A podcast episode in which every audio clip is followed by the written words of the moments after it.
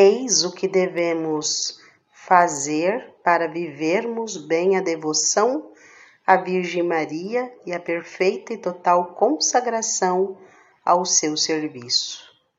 Agora que ele nos deu a conhecer mais e melhor sua própria mãe, a fim de que nós a amemos e honremos, temos o grave dever de ser apóstolos de Maria.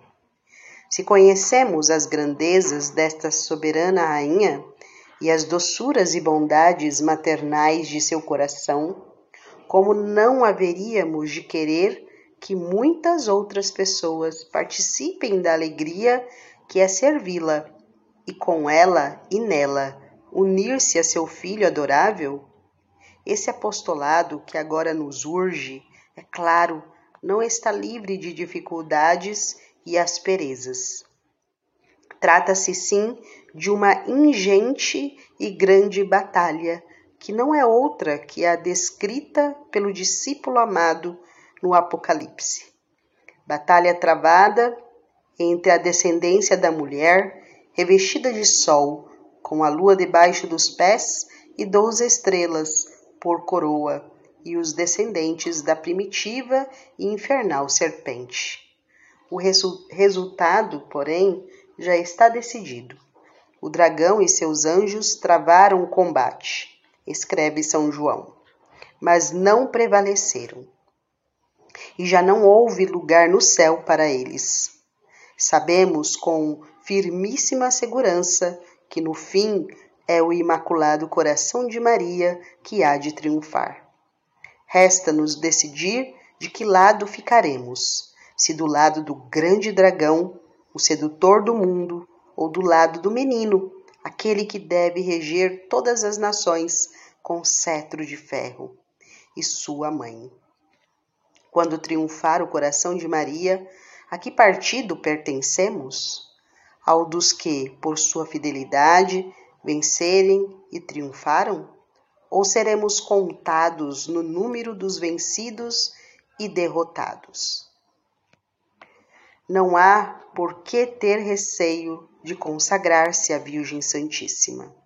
Honrá-la em nada diminui a Cristo, pois a lua não tira a glória do sol, senão que recebe dele toda a sua luminosidade e beleza.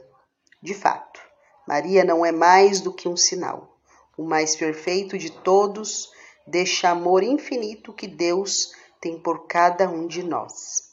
No entanto, como olhar diretamente para o sol pode ofuscar-nos a vista, não por um defeito do astro, mas devido à nossa incapacidade.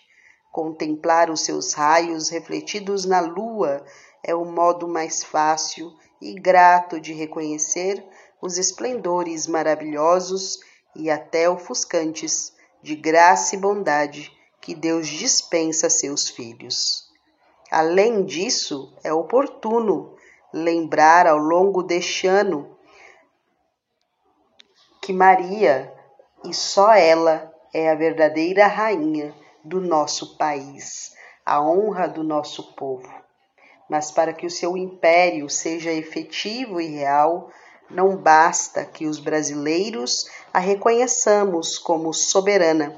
Mais do que isso, Precisamos deixá-la reinar de fato em nossos corações, em nossos lares, em nossas instituições, difundindo a prática da consagração e chamando a atenção para a necessidade de termos uma devoção madura, interior e sincera.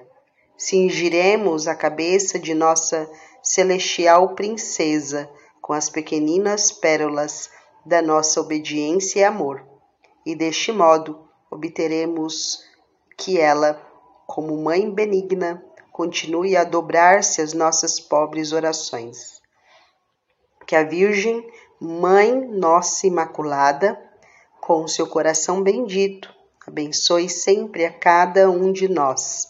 Salvação, honra e poder àquele que, unetrino nos fulgores do seu trono celeste, governa e rege todo o universo. Amém.